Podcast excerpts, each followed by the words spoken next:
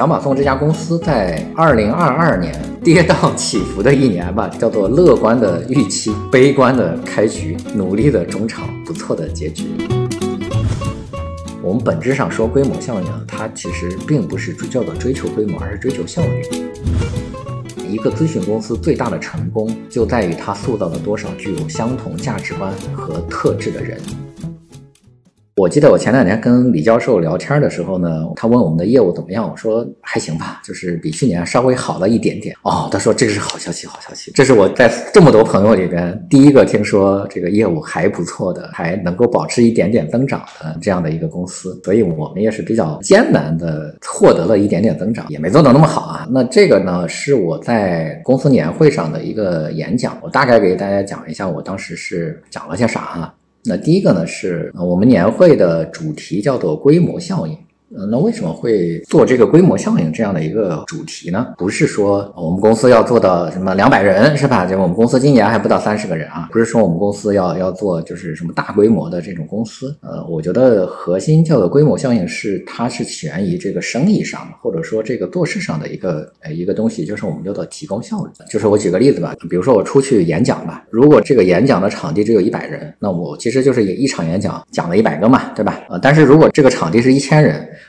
那我同样一次演讲，其实是影响了一千个人嘛。那所以说，我们是追求做事的这个规模效应，嗯，而不是这个啊说这个公司的这个规模哈。公司的规模我也没有办法那么快的去做上去，因为咨询公司嘛，你要说增长那么快，我觉得不太可能。为啥呢？我觉得咨询公司它有一个特点，比如说我们这个我们这个行业吧，我们这营销咨询这个行业吧，前十名的营销咨询公司，我们加起来可能还没有一千人，对，是不是很悲哀？是吧？就是前十，我们这个行业。前十名总共的这个人数加起来可能还没有一千人，那这一千人呢，你还要包括了知识部门，是吧？那可能算下来，真正能够找到的从事这个行业的咨询师，可能也就几百人。那你真正的想去找到你的这个人才的供应链，都已经很。还有一个呢，就是它不是一个特别标准化的一个产品，也很难规模化扩张。所以咨询公司想规模化扩张。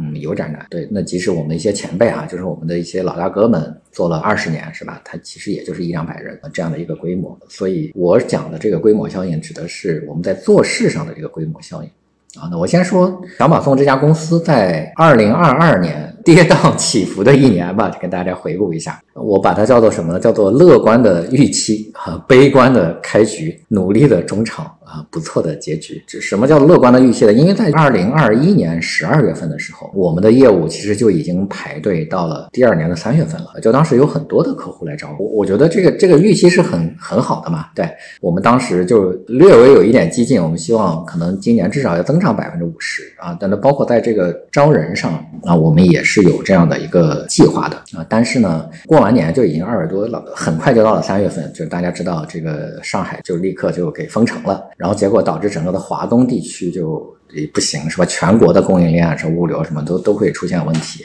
那结果四月底的话，北京呃封城啊，没有封城吧？反正基本上也也很很难。那个时候我记得我们有几个客户，至少有三四个客户，当时是是要跟我们续约的，就续约是再签一年啊。还有几个客户是要三月份签约的。那结果就都没了，因为大家的这个预期一下子给改变了，因为生意突然不好。对，那那要不我再看一看。对，但是呢，大家等了可能几个月，依然发现这个生意没那么好。从三月份开始，我们就没有那么。多的签约，这个时候呢，就是一直到了这个四月份，呃，那个以及五月份，其实都很，首先是行动不方便，因为我们出不去，像上海什么都出不来，然后客户呢进不来，就是来北京，当时大家知道，就是来北京是非常艰难的，我回北京都要啊说各种各样的手段吧，所以结果就是出入困难，客户的业务又不好啊，那结果导致就这个开局并不好啊，遇到这个问题之后。那你不能坐以待毙嘛？我觉得很多人就是会在这样的一个环境中就不知所措了。那我们做了些什么事儿呢？我觉得第一个呢，就是你如何获得客户；第二个是你如何服务好现在的客户。我也很简单嘛，就是说，当我们不能获得客户的时候，那你先把你这个先把你这个现有的客户服务好。那第二个是怎么能够更多的是把这个我们的信息撒出去嘛？所以我重拾了当年我做的短视频。呃，我是二零一九年多我就开始。做抖音了，我用半年的时间就从二十多万粉丝。当然那时候有一点点红利啊，而且我也曾经是视频号的首批试用者。我视频号的粉丝曾经是全网 前一百位啊，这不是吹的啊。但是因为那个时候我正好。公司比较忙，也就没有再去继续做这件事儿。那也是因为业务好吧？对，没有这个获得客户的压力嘛？对。但是因为到五月份的时候，没有特别多的客户的时候，不是还是需要去去做这些事情嘛？所以我们重新拾起来这个视频号。啊，小红书、抖音就开始做了。这个虽然没有立刻就能够获得客户啊，我觉得从这上面能够有影响力的这种感受，估计应该三个月之后了。但是有一个反馈是很好的，就是在一个月之后就有人通过小红书、通过抖音来联系我们。那我觉得这是其实一个很好的信号嘛。啊，那包括说我我把我那个书就尽快出来了，那个书出来之后，其实也是有一个很好的效果。对，所以叫做呃努力的中场哈。那这个中场的努力虽然不是立竿见影，但是在三个月之后它是呃有效的。对，包括我在我在四月份吧，还是五月初，我跟刘润老师做了一场直播。对，那场直播其实是对我的激励比较大。那场直播大概场观有十几万人，停留时间有十几分钟，那这还挺厉害的啊。当天就有一个从直播过来的。呃，客户跟我们签约了，对，那这个也是这个对我的一个很大的一个激励。短视频这几个平台开始做啊，那短视频之外呢，我们就做了直播啊，就后来再慢慢的就开始直播。我以前对直播是挺抵抵触的，我我我这个人是不太喜欢刷那些这些东西的啊。但是后来做完之后呢，确实是会看到效果，你的影响力啊也好呀，就是你能够影响客户要求是比较多的。你这播一次就能够影响几千人呀。出去演讲，你你讲一场不就一两百人嘛，对吧？所以我觉得这个叫做规模效应，其实是有的。嗯，我们专门起了一个项目组的这个对外的宣传。那这个项目组主要做什么呢？要做要做我们的案例的输出啊，就做了一些其他东西吧。我们实际上今年我在说。二零二二年，我们可能真正工作了八个月。那如果说真正工作了八个月，我们还增长了百分之十的话，那我我我会比较乐观的认为今年应该还不错，是吧？那怎么也得增长百分之二十吧，是吧？包括我们北京封城的时间，我们呃我们公司真正上班可能有两个月都是在家里的，也没有什么这个上班的很长的时间。我自己出去的时间也少了，就是我今年我算了算，我总共才飞了三十多次，然后我平时的这个飞行。次数应该在五十到六十次一年，还有要高铁是吧？大概一年出差就来回的这个路程大概就是一起，呃，就是一百次，对。但是去年就没有那么多，但是我。我因为抓着一个机会，就是在在北京封城之前，我直接跑出。当时因为有很多想签约的客户，他也没办法来，然后我们也出不去，我就在北京封城之前直接去了，去就直接呃直接跑出去了，跑出去反正能够去的城市我就都去了。呃，一跑就跑了至少接近一个月，那把能够见的客户也都见了。所以其实我去年还算是比较努力啊。那那所以从这个从三月份、四月份、五月份、六月份就基本上没有签单，到六月份开始我们就有业务了。那到了年底，到了去年年底的话，我们呃基本上就就已经接不过来了。对，所以我们一月份、呃十二月份和一月份我们基本上就没有再签新业务，要把这现现有的业务去这个消耗完了。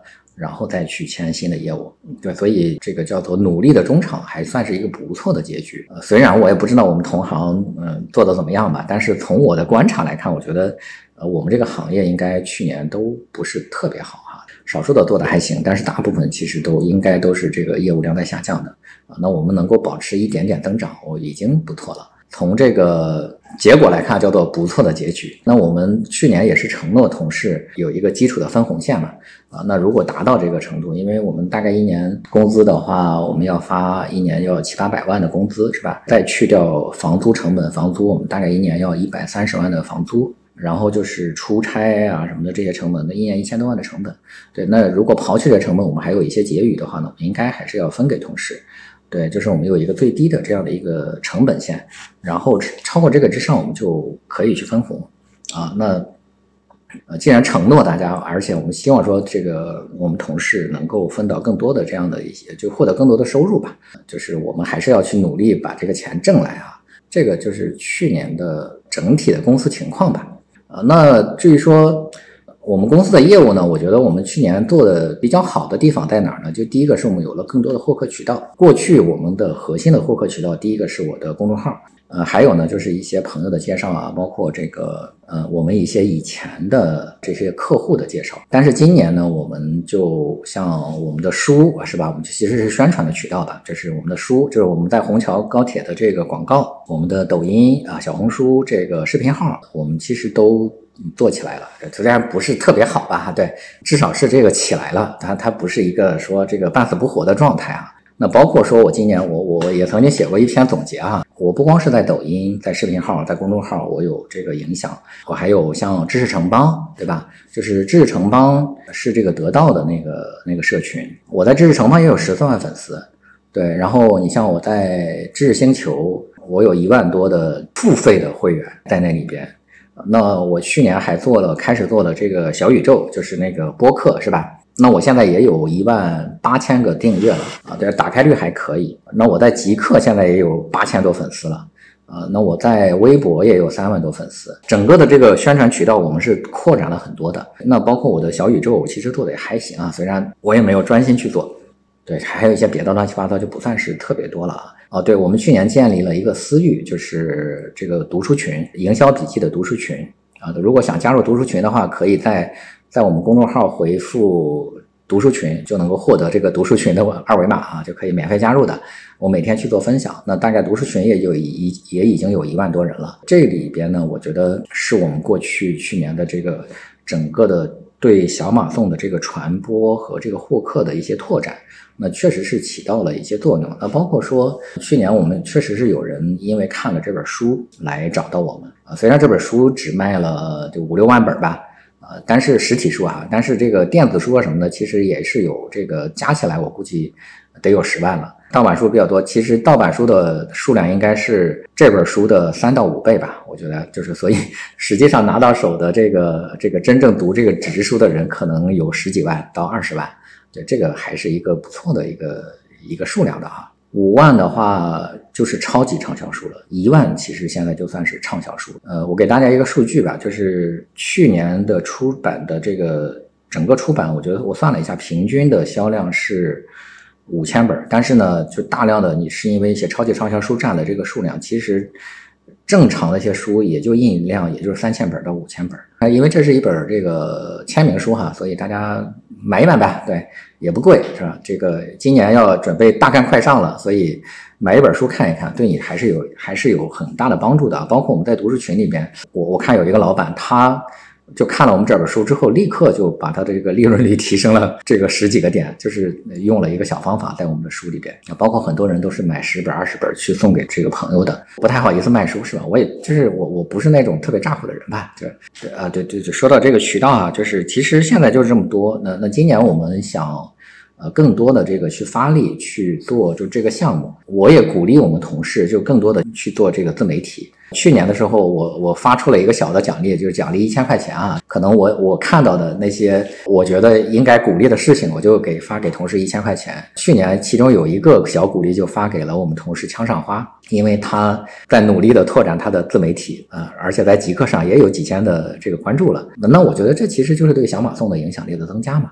对，所以我们要鼓励这个。另外，我们今年我们也把我们另外一个创意合伙人拉出来，就非得让他逼着他去做自媒体了，不能只有我一个人出来站台，一花独放不是春，百花齐放春满园嘛？对，就是还是要百花齐放，而不是说靠你一个人来去做嘛。那第二个呢，是我跟同事讲了一个我们关于我们业务的这个问题啊，就是我们这个业务呢，前我们其实是很多的时候我们在经营上是学习华与华的啊，这个我们也不必会说哈。但是华与华有一些东西我们并没有学，比如说华与华的这个什么五年计划是吧？包括它的这个年度合作，我们从去年开始，我们做了一个半年制的一个项目。我们开了一个半年制的项目是一百六十万啊，那我们全年制的项目呢是两百六十万。那为什么会去开一个半年制的项目呢？这在华与华的这个经营体系呢，它是不同意这么做的啊。对，但是我我认为说每个企业有每个企业的这个经营阶段，它适合的这个方式是不同的。因为你的单价下来，价格其实对这个成交的影响是非常大的。我们还算是一个小公司，呃，以及说是一个刚刚成立没多少年的一个公司，价格是一个很高的优势。那半年制，你把这个项目。达到了一百六十万，从三百万如果到一百六十万，说你的客户的范围可能就拓展了十倍。对，如果说华一华是五百万吧，是吧？五百万起啊，但是我们我们年度是两百六十万，但是我的这个项目的基础是一百六十万，一百六十万，那其实就能把你的这个整个的这个客群能够放大十倍以上，我我认为是十倍以上的，那你获客就相对来说容易一些嘛。对，而且从我们经营的这个效果来看，它也不错。对，就是我们今年最高的一个组，大概人均的绩效大概能够做到一百七十万，一百七十多万，就是人均能做到一百七十多万。其实算是在中国的咨询公司和这个广告公司里面，我们人均的这个绩效算是比较多的了。那我们也不能说，就是我们在任何阶段都就是采取同样的这样的一个策略。我觉得就是不同的阶段它有不同的生存策略。这几年它其实是一个在咨询上算是一个消费降级的一个时代。我们把这个价格定的太高，其实是不太符合今年的这个消费趋势的。不知道我这个判断对不对，但是我我是这么认为的。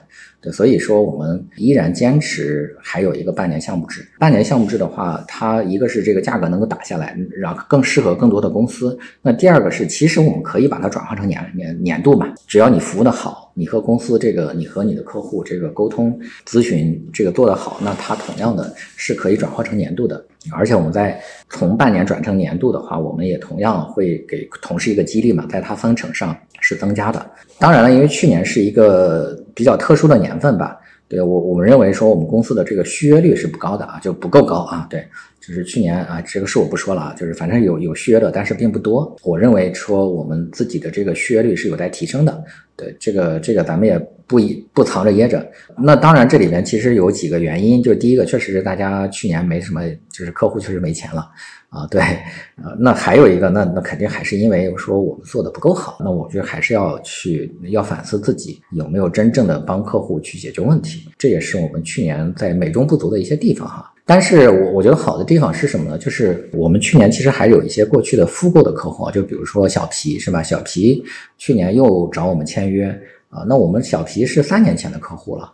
啊，对，那那他重新再找我们，那说明他还是就我们对客户是有用的。另外呢，从我们过去服务过的客户来看，即使是不带续约的，那客户对我们的这个是有好评的。对，就是他不是说啊小马东傻逼是吧？这个公司骗人的，对他没有这样的这个评价，嗯，至少是别的客户去咨询，他就会说小马东还是一家很好的公司，只不过可能是钱不够了，是吧？我们没有再去签约，或者说目前不是我们想这个合适的这个阶段，对，所以所以这个我觉得没有什么问题啊，对，就是好的地方就是我们过去客户的口碑是一直是很好的，对，我我我在这个演讲的时候呢，我们就要给大家去发放一些这个小鼓励的奖哈。那第三部分呢，就是关于我们讲的去年的人员的构成。我们公司在二零二一年底的时候只有十二个人，二零二二年我们加上实习生和兼职，我们大概接近三十个人。因为考虑到这个经济形势的问题，我们并没有招特别多的正式员工，我们大概去年正式员工就有二十个人。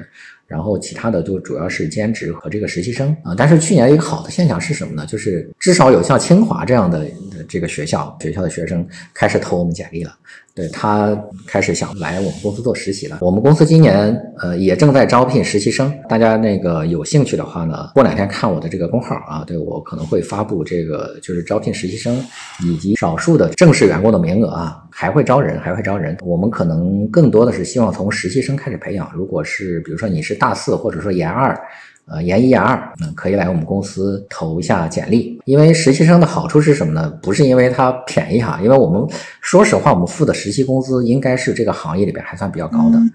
我知道，就某些方威公司的这个实习工资，也就是一个月一千五到两千。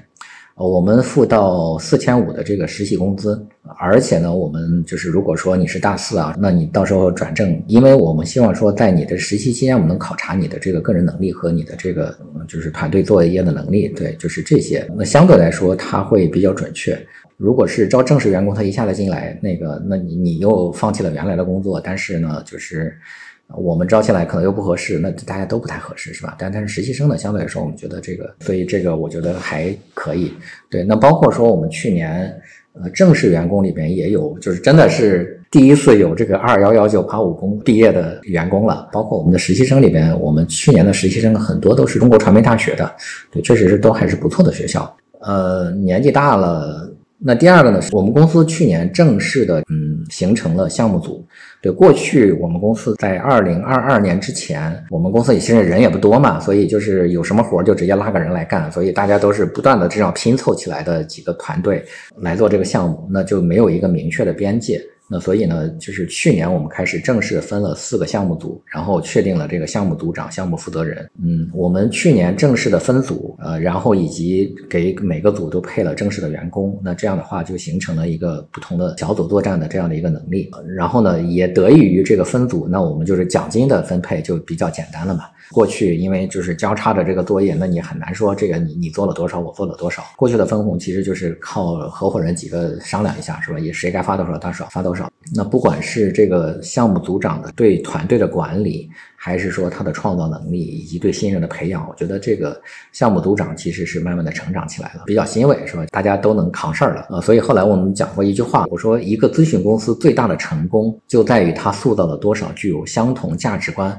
和特质的人，其实不是我写的哈，就是呃，这个是我在年前的时候跟我我跟李教授我去聊天嘛，然后他说，呃，对，你看麦肯锡也好，还有很多公司也好，很多公司也好，他呃为什么这个公司会大家比较尊重它，会是一个啊所谓的伟大的公司，那就是因为我们这个公司的人。他有一种特质，麦肯锡的这个成功是因为他培养了很多有麦肯锡特质的人，然后散布到的这个人群当中，大家见到麦肯锡的人，他就会觉得这个人特别专业。包括你看，比如说我们过去服务了很多客户，就这客户里面他也有不同的这种特质。就比如说像万科是吧？我们过去服务万科的时候，就我不是我们公司啊，是我以前服务万科的时候，你就发现万科的员工他整体来说就非常的有涵养。然后又很文艺，我觉得跟你沟通也起来也很简单。它是由这个人体现的，你这个公司，呃，那咨询公司就更是这样了。咨询公司就是它核心资产其实就是人，所以我们就讲了一个咨询公司最大的成功在于它塑造了多少具有相同价值观和特质的人。再强调说，小马送这家公司的价值观。和他是一个什么样特质的人？你在小马送这家公司，不在于说你学到了多少东西，我觉得更多的是你学到了怎么去待人接物，你怎么去和别人沟通，用什么样的态度去对待别人。我觉得学到的是很多这样的东西。第四部分呢，我其实就讲了所谓的这个规模效应，这是第一次我们看到直播的效果。那虽然以前我都知道啊，说直播确实很牛逼，但是我没有这个切身的体会。我第一次对话刘润老师的时候，呃，十几万的这个。场观还是挺震撼的，而且确实是我的公号瞬间就增加了几千个粉丝，那一场直播就直接给我签了一百六十万的这个业务，确实是这个。蛮好的。那我说的这个规模效应，指的是在我们做事上，我们追求这个规模效应，就是其实是这个，就是不断的这个提升我们的效率。小马蜂在这个新的一年里边，我们要不断的追求对工具的使用啊，对规模效应的这个追求。比如说啊，就是这是这是我之前听黄斌老师讲过的一个事儿，就是比如说你卖水果和卖钻石，哪个回报率更高？其实是卖水果是回报率更高。那为什么呢？就是说，你假设你都投资了一百万卖水果，它虽然毛利率啊，以及说它的这个单价很低，但是卖水果的这个周转率非常高。对，就是它一年可能每天都有成交，但是钻石不是的，钻石可能一周都没有成交，所以它卖水果的这个这个回报率比钻石要高很多，就是因为它的效率高，周转频次快，那它就是。产生的这种规模效应，对，所以我们本质上说规模效应，它其实并不是追叫做追求规模，而是追求效率而且呢，其实从我的这个认知里面来说，商业的这个本质其实本质就是效率和成本。你首先是你要有成本意识，就是我接触过的很多公司里边，你看起来这个生意是很好，但是呢，就是他公司不太赚钱。为啥呢？就是它的这个成本太高了，这个内耗，然后这个整个的流程里边，它的管理的成本太高，那结果导致它就看起来利润很高，它其实是不赚钱的，这毛利很高，但是它这个利润不够高。对，那还有一些呢，就是你看起来不显眼的一些生意，其实它效率非常高。那效率高，你你就就是你获得优势。对，所以呢，我们今年鼓励大家就发掘我们在各个方面应用起来的一些。效率比较高的一些工具，啊，就比如说，你看，当你去做网上调研的时候，你可以用爬虫，是吧？前两天我们在做 Chat 呃 GPT 是吧？那个那个软件，对，那有一些行业的基础调研，以以及说一些这个很基础的一些东西，但是呢，你并不了解的一些东西，其实你可以直接跟 Chat GPT GPT 聊嘛，对，它能够快速的给你，你可能用几小时才能做出来的一些东西，那它一分钟就可以给你了。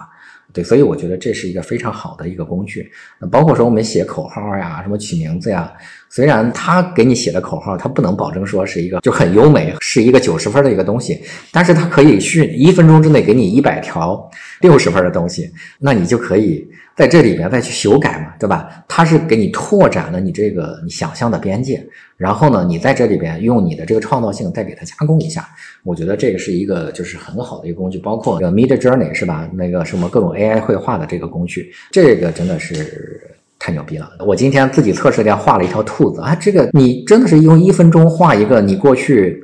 你花十个小时都画不出来的东西，这个太厉害了。虽然它还是需要修改，你的创造性在于在这些基础的素材之上，再把它重新组合，做成一些有创造性的东西来。对，那这个就效率就太高了。对，呃，我我们就是在不断的去提升这样的一些效率。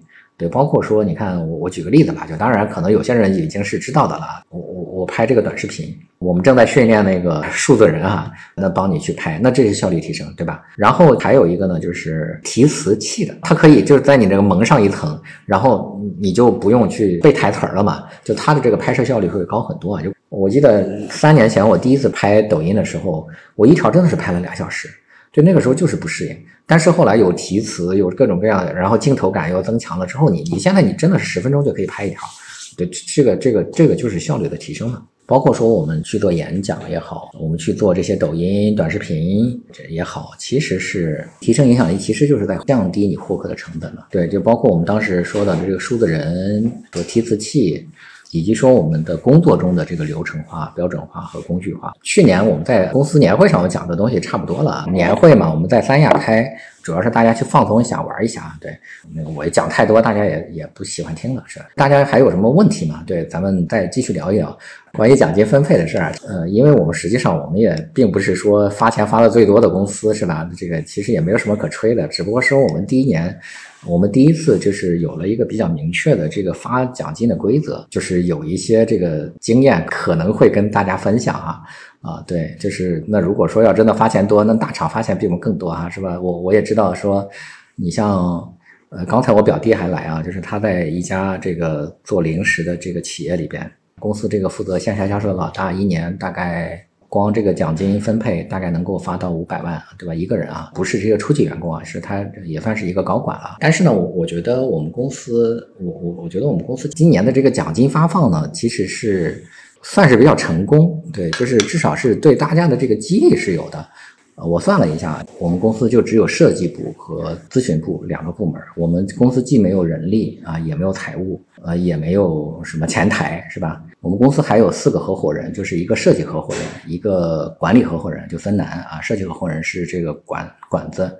然后这个创意合伙人是王阳，然后就包括我，就我们四个人，我们四个人的奖金是不算的啊，就我们四个人的奖，就是说其他三个人的合伙人的奖金我就不说了啊，就是他们应该是比较比较高的，对，那这个占了我们公司的一个比较大头，那剩下的我们正式能够除去兼职，除去这个实习期，除去这个实习生，我们大概能够有权分钱的人大概十几个。那我们去年大概发了接近一百八十万的奖金，对，也就平均一个人大概十几万的奖金，啊，但是呢，它它它它不是平均分配的啊，就是可能呃初级的小朋友可能一人发个三万五万的，资深一点的经理级经理级别的最多的能够拿到三十万，对，而且我们去年除了这一百八十万奖金，我们发了。还有就是我们的这个项目奖励，对吧？项目奖励就是说优秀的项目案例，我们去年发了五个项优秀项目，第一名是十万块钱，啊，第二名是三万，嗯，第三名就是有三个是吧？每个一万，对，我们还有这个优秀的设计，优秀设计每人三万是吧？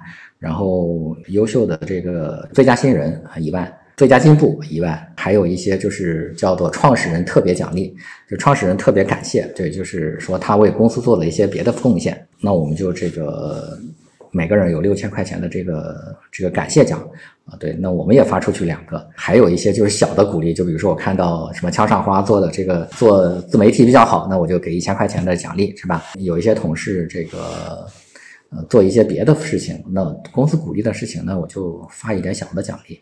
对，大概就是这样的。那在这里面呢，我其实有几个原则。就第一个是在去年制定这个奖金政策的时候，我第一个原则是什么呢？就是说，叫做按劳分配，对吧？就是做的多，然后你劳动的多，然后你这收获多。那第二个是，确实是项目负责人会去，项目负责人要拿这个大头，不能去搞平均主义，是吧？然后就是说。项目执行的同事呢，他主要还是由这个项目负责人来确定这个分配的比例啊。那还有一个呢，就是客户签约是有额外是 bonus 的，如果客户续约的话，那你。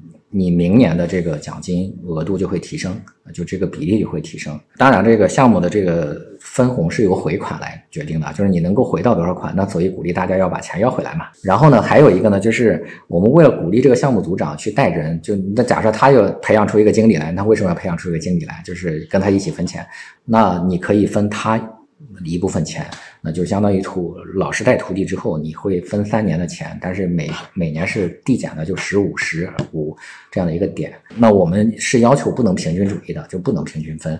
对，还有一个呢，就是说我们的合伙人是没有股份的。那我们这个公司是我百分之百持股，就这个不是一个重资产投资，就是咨询公司没有投资。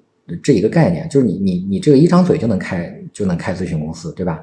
比如说你投我三十万，拿了百分之十的股份，它是没有用的。它是一个人靠人来做起来的公司，即使是我们合伙人，我们也没有没有分出股权，但是呢，它有这个叫做分红权。但是这个分红权并不是说确定说你今年每年分红就是百分之十，对的不是，它是由你去年的表现啊，就即使是合伙人，我们也要。做到说你不能说我有了一个分红权，我每年就能拿那么多，对，不是的。你今年表现好，你做的多，那我还是要多分一点；你别表现差，是吧？做的不够多，那你就少分一点。那就是这样的，呃，是由我来单独给合伙人来分配的。那我们刚才这一百八十万是不包括。合伙人的分的钱呢？合伙人分的还算是比较多的，就是那我们至少像项目经理，就是我们一个经理级别的人拿到四五十万，应该是没太大的问题的。觉得就是今年也可能会更多哈。就是这个所谓的这个合伙制，它它是叫做人和资不合，就是你只要人在，你这个。就能够分红。咨询公司因为它是一个轻资产，所以你你投资没什么用吧？呃，所以说这个主要还是看个人的这个付出劳动的付出，然后去去确定这个确定这个比例。我我说实话，就是我是去年呃今年我自己都没有分红，呃的为什么呢？就是我给自己定下一个目标，我希望能够攒够公司两到三年的工资，大家的基本工资能够攒够了，然后放在公司账上。啊，那这样的话，我们就能够抵抗两三年的风险，就暂时不再分红了。对，当然我的有一些，的有一些报销什么的，我还是要要的啊。对，而且我自己其实是有收入的嘛。我自己其实因为你做个见面咨询啊什么的，有的人就直接转给我，转钱给我了嘛。所以我我自己花钱也不多嘛，我也不是一个就是花钱特别多的人。我工资也不多呀，我工资才一万多块钱啊。我在我在我我在公司也就领一万多块钱工资啊。但是因为我别的收入嘛，就比如说我知识星球是吧，我一年也有个几十万的收入是吧。我其他的什么做个咨询，我也能够搞个几十万，对吧？其实我自己一年花不了二十万吧，我觉得，对我我没有那么多的这个消费能力。家庭消费我们有投资呀，对我们有我们自己的投资足够我们家庭消费了，我们有投资回报呀，对我们有一些别的地方的投资不算多，我们一年也有个一两百万的这个投资的回报啊。呃，然后包括我自己，自己就随便弄一弄，也有个大几十万，是吧？我是叫做消费能力不足，是吧？我我没有那么考强的消费能力，我一年花了钱，那你你你想想我吃什么？我就是早餐在家里吃，然后中午在公司自己做，那就是水煮肉、水煮鱼、水煮虾，然后就蘸点酱油就吃了。对我穿的话，就是穿公司的工服，是吧？我也。平时也不买衣服，我也不抽烟、不喝酒、不打牌，然后就是也也没有什么其他的爱好，所以其实消费能力很差。当然，今天有一个任务，他说你那你挣钱干啥呢？就是其实你有一些钱的话，你会有一些抗风险能力。而且我我的我的这个工资卡都是上交的啊，我我从来不管我的这个工资卡，所有的卡都是我太太管着，没有那么高的就是消费能力。我一年可能消费的最多的，那是因为是坐车是吧？打车，然后飞机、酒店，可能一年有几十万的消费，但是真正花到我个人不多啊。就是你能吃多少钱呀，是吧？对。啊，就是而且出去都是别人请你吃饭，对，连这个这个饭钱都省，没有那么多消费。知识星球挣的钱足够我花了，而且还定期的就直接转给我太太了。我我自己没有那么多。平时如何做个人时间管理啊？个人时间管理，说实话呢，我的个人时间管理其实是一个。不太好的一个状态啊，就比如说像华山老师是吧，像刘润老师，那是时间管理达人。我还是对自己要求没那么高，但是呢，我我有一些固定的事情要做，就比如说你看我的公号的更新，我要写书，我要维护我的这些自媒体，有需要做的，包括我要学英语是吧？我要学我要学编程啊，然后学一些别的东西，就是这样。但是我相对来说我的时间管理还行啊，没有没有其他人那么厉害啊。呃，我太太是学金融的，所以呢，就是钱都她管啊，对我也不管，我也不知道我们家有多少钱，对，每次我都忘了这我们家有多少钱，对，就是买东西，然后投资什么的花钱都是我太太管，我需要的就跟她要啊，对，但是我没有我没有财产权，哈哈，对，啊，学编程是什么想法？学编程的话就是。